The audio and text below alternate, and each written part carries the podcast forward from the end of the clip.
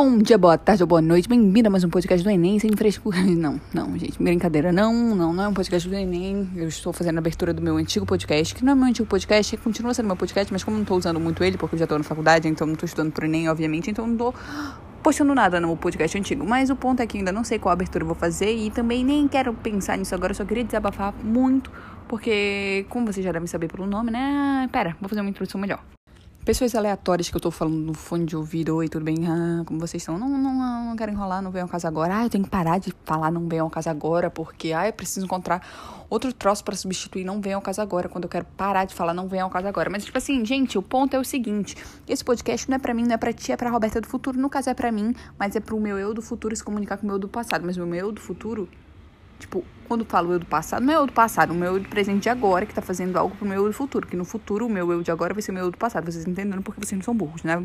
Bora começar.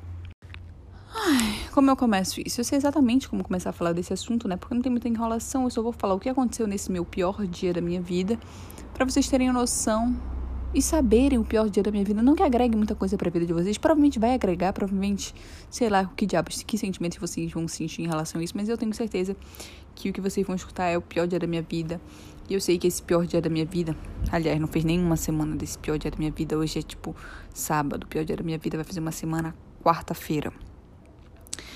E, mas o importante é que eu vou falar, que eu, que eu acho que. Eu quero comentar isso com vocês, mano. Vai que vira filme minha vida. Então, gente, eu não vou enrolar muito porque eu vou começar a chorar. Se eu chorar, eu gaguejo. E a minha dicção já era muito boa. Imagina eu chorando, gaguejando, então vocês não vão entender merda nenhuma se eu, se eu começar a chorar. Mas enfim, o pior dia da minha vida foi dia 7 de abril, como vocês já devem estar vendo aí no, no, no nome lá. Foi dia 7 de abril de 2021. Foi bem assim, um dia comum, acordei tarde, tive um sonho bem assim, que a minha mãe estava tendo um filho e a minha mãe recusou esse filho. Acordei meio que tipo assim, ah, pesquisei na internet o que significava engravidar e ter um filho. Eu fiquei super feliz com meu irmãozinho. Aliás, eu sempre quis ter um irmão pequeno. E vi, ai, benção, ai, que legal, então hoje o dia vai ser abençoado. Saí do meu quarto, fui procurar o meu pai, ele não estava, podia ter ido trabalhar, né? Mas ele pegou e me ligou. Eu estava no quarto da minha avó, fui rezar um pouquinho e ele falou assim, blá blá blá blá blá blá blá blá blá, sua mãe foi entubada hoje de manhã. Aí eu falei, minha mãe foi entubada hoje de manhã? Sim, aliás, ela estava com Covid, mas ela não foi entubada por causa do Covid, mas sim por uma parada cardiorrespiratória. Cardiorrespiratória não a cardiorrespiratória foi é, ela foi entubada por uma arritmia que ela teve e precisavam desfibrilar o coração. E como ela estava em consciência, é, não podiam fazer isso com a pessoa consciente, então tiveram que botar ela desconsciente, né? E, e logo, como ela não ia respirar direito, teve que o entubar. Não que precisaria entubar se fosse levar em consideração só o caso dela de Covid, de pulmão. Não era o caso, porque ela já estava saturando bem, respirando bem, blá, blá, blá, blá. Continuando esse meu maravilhoso, gostoso dia, é, foi bem assim, né? Gente, eu recebi essa notícia e falei, gente, hum, que merda, né? Meu sonho me enganou, mas sem fé, não perco a fé, né? Porque eu tive um sonho que falou alguma coisa. Então, apesar do dia ter começado meio, uau, que, what's happening? Eu, eu sempre acreditei em sonho, espiritualidade, essas coisas, não parei de acreditar. Mas o ponto é que eu pensei assim, um, um impedimento aqui. Mas tá tudo bem, porque pelo fato da mamãe ter rins muito bons, não ter nenhuma complicação, ter evoluído muito no tempo que ela ficou na UTI. Ela foi no começo da UTI, ela foi pequeno milagre dos médicos lá, porque tipo ela chegou com 90% do pulmão comprometido, ela melhorou bastante, estava saturando tipo assim 97 com 6 litros. Para quem não sabe, isso é uma coisa boa, tipo, uma pessoa que estava com tanto comprometimento quanto a minha mãe estava quando ela chegou lá na UTI. Mas o ponto é o seguinte, que eu tive essa notícia desagradável, mas eu tento geralmente não pensar muito nas coisas e levar um pouco mais leve o, o, o meu dia, como exatamente como eu tô fazendo agora, gente. Tá bom? Levar um pouco leve meu dia, porque eu acho que, tipo assim, tudo isso influencia. Tipo, teus sentimentos, tuas emoções, tudo isso vai influenciar na outra pessoa, tá? Eu acredito nesse troço de energia. Apesar de não praticar nenhum, zero meditação, eu acredito nisso. Vou melhorar, prometo que medito, porque para meditação é perfeito. Mas não vem ao caso. Gente, tá vendo? Eu tenho que parar não, de falar, não vem ao caso agora. Mas tudo isso de meditação não vem ao caso agora. Então tá, né? O dia passou e por incrível que pareça, é, eu tava calma, sabe? Eu tava realmente calma com, com tudo, porque a mamãe ficou bastante tipo, 15 dias na UTI, sem ser entubada. Ela foi entubada não pelo, pelo pulmão, mas sim pela arritmia cardíaca. O coraçãozinho dela tava, tava fraco porque o potássio é, tinha diminuído bastante. Tem uma cagada, né, que o papai, a gente ainda vai ver sobre talvez uma negligência médica que tenha ocorrido. Mas isso é bola para frente. Se, se eu tiver alguma novidade disso, eu venho falar para vocês. Mas o ponto. Ai! É isso que eu repito muito. Qual é? Eu repito, não veio ao caso agora, mas whatever. Mas o ponto é que eu, eu tava meio que tranquila, sabe? Eu tava com uma consciência que nada de ruim iria acontecer. E sim, gente, agora eu sei, eu tenho, eu tenho essa certeza. É, escrúpulo. Ai, queria inventar uma palavra aqui chique para falar, mas, mano, eu tenho certeza absoluta que todo esse sentimento de todo esse tempo. Porque, para quem não sabe, faz menos de dois. Não, mês passado, dia 21, eu perdi a minha avó. Hoje é dia. Hoje é dia 10, eu acho. De abril. Mês passado, eu perdi minha avó. E mês, em fevereiro, eu perdi meu avô. Minha avó foi por causa de Covid, meu avô foi por. Porque ele foi por um, tipo uma pneumonia. Ele, ele tava velhinho, não tava se alimentando direito, mas não veio um ponto agora. Mas, mas o ponto é que. Muito luto na minha família e, tipo, eu eu não pude muito ter um luto pela minha avó pelo fato da minha mãe estar tá sendo tratada do Covid em casa. Ela só foi pra UTI depois, quando a gente viu que não estava dando resultados aqui em casa e a saturação dela começou a diminuir e não estava dando resultado em casa. Então ela teve que ir pra UTI. Mas ela não queria no começo, obviamente, né?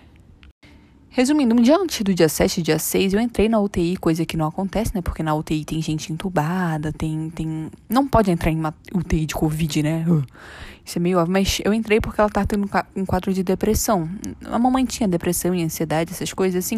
Não era grave, mas ela tava tendo pelo fato dela se culpar pela morte da mãe dela. Por quê? Vou explicar. No começo do mês passado, mês março, né?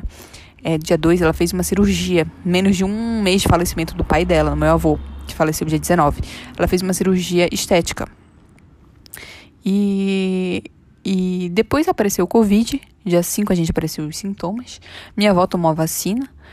E um dia, um final de semana, quando a mamãe já descobriu que ela estava com Covid e já estava sendo tratada aqui em casa com oxigênio, é, o Omnimed vindo aqui em casa cuidar dela e tal, a vovó, tava, a vovó começou a morar com a gente, né? Porque o vovô faleceu e a vovó teve que morar com a gente aqui em casa.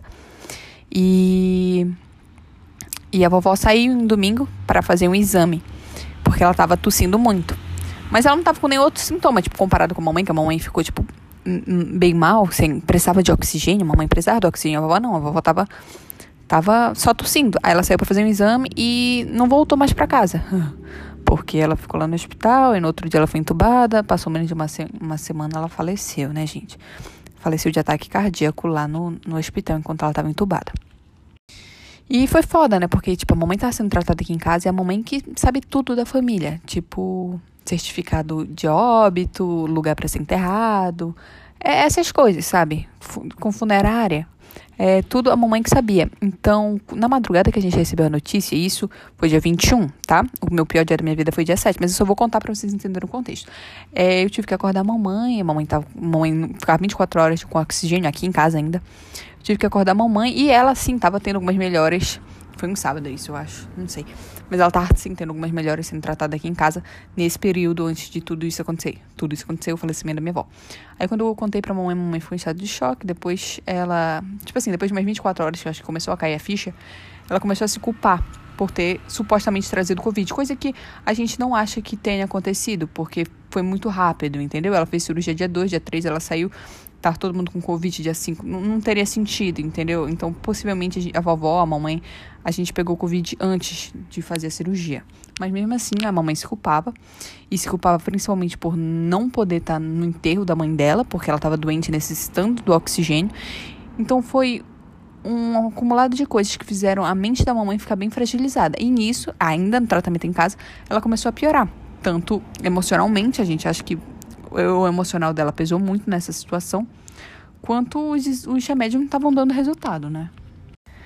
Aí tá, né, gente, é muito complicado toda essa situação, mas passou um tempo, a gente viu, já falei isso pra vocês, que a mamãe não tava melhorando, blá blá blá, foi pra UTI dia 6, voltando pro dia 6. Como ela já tava, tipo assim, uns 15 dias na UTI, ela continuava, mano, não tem nada para fazer na UTI, literalmente, né? Tipo, tem um bando de, de pessoas doentes, pessoas entubadas do teu lado, a luz fica ligada 24 horas por dia, é barulho, é médico correndo de um lado pro outro, é fisioterapeuta e tal. Querendo ou não, ela ficou pensando sozinha com os pensamentos dela. Ela estava recebendo altas doses de, de, de medicamento. É, ela até chegou a alucinar um pouco, chorar pela minha avó e, e chamar pela minha avó e tal.